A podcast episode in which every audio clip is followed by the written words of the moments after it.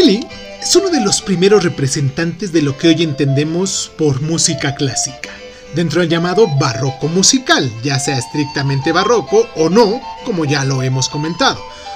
Por eso mismo su música tiene una juventud sorprendente que, a poco que nos acostumbremos a escucharla, resulta en verdad encantadora.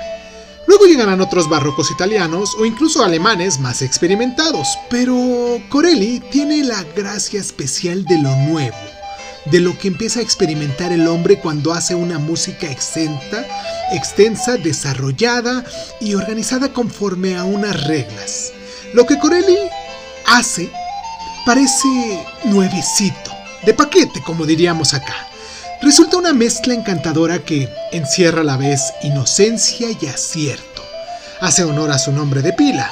La música de Corelli es verdaderamente arcangélica. Corelli fue violinista del famoso grupo romano Virtuosi di Santa Cecilia, admirado en su tiempo por su ingenio y protegido por los papas y la reina Cristina de Suecia, tan amante de Italia y de la música. Compuso Corelli numerosas sonatas para pequeñas orquestas, en las que empieza a advertirse ya la forma clásica del concerto grosso. Aunque la mayor parte de sus conciertos son para violín y pequeñas orquestas, vale la pena recordar la Folia, una pequeña serie de suites o más bien de variaciones para violín y acompañamiento, de unos solos 10 minutos de duración que conviene escuchar, obviamente de principio a fin. La obra a la que nos referimos en el epígrafe, en el título de este eh, programa, es una sonata. La palabra aún no está bien perfilada porque las denominaciones irán consagrándose con el uso. Hoy suele pensarse que una sonata es una pieza específica para piano o en todo caso para violín.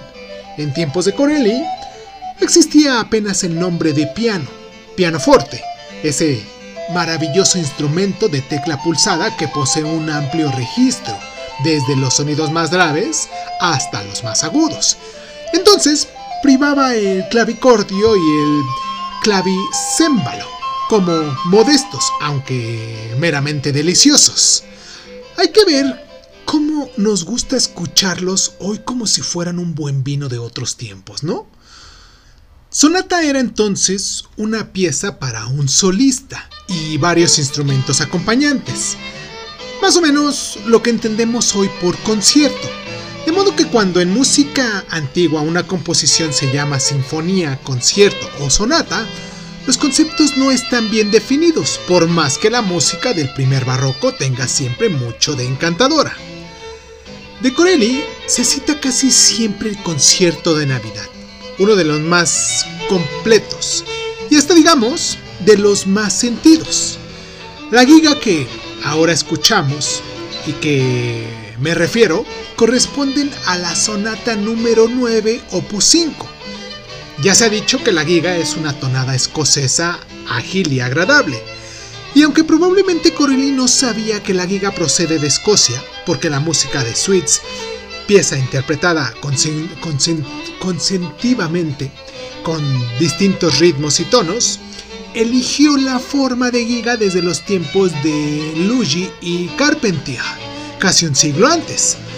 Pero es esta una giga deliciosa, tan sencilla como encantadora, que ya me llamó la atención desde mis tiempos infantiles. Y a veces uno adquiere cariños musicales que se quedan grabados en la memoria y en el maravilloso encanto de la música, de una vez y para siempre.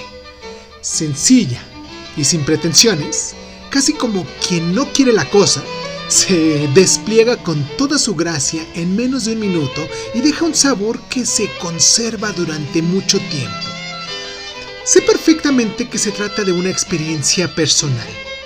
A cualquier otro le puede encantar cualquier otra pieza musical dentro del barroco o cualquier otra concepción de la música. Pero si este pequeño espacio que hacemos los viernes por la noche deja una pequeña impresión musical en algunos de ustedes, pues me conduce a dar un pequeño consejo, ¿no? Tengo derecho, claro, a aconsejar que esta breve giga de Corelli, guste o no guste a nuestros amigos escuchantes, la tengan o no en su colección de piezas preferidas.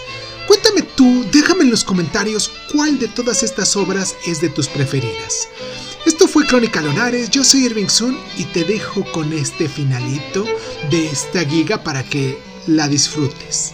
Y si no, para que te des tiempo de al menos escucharla tú solito. Gracias por estar.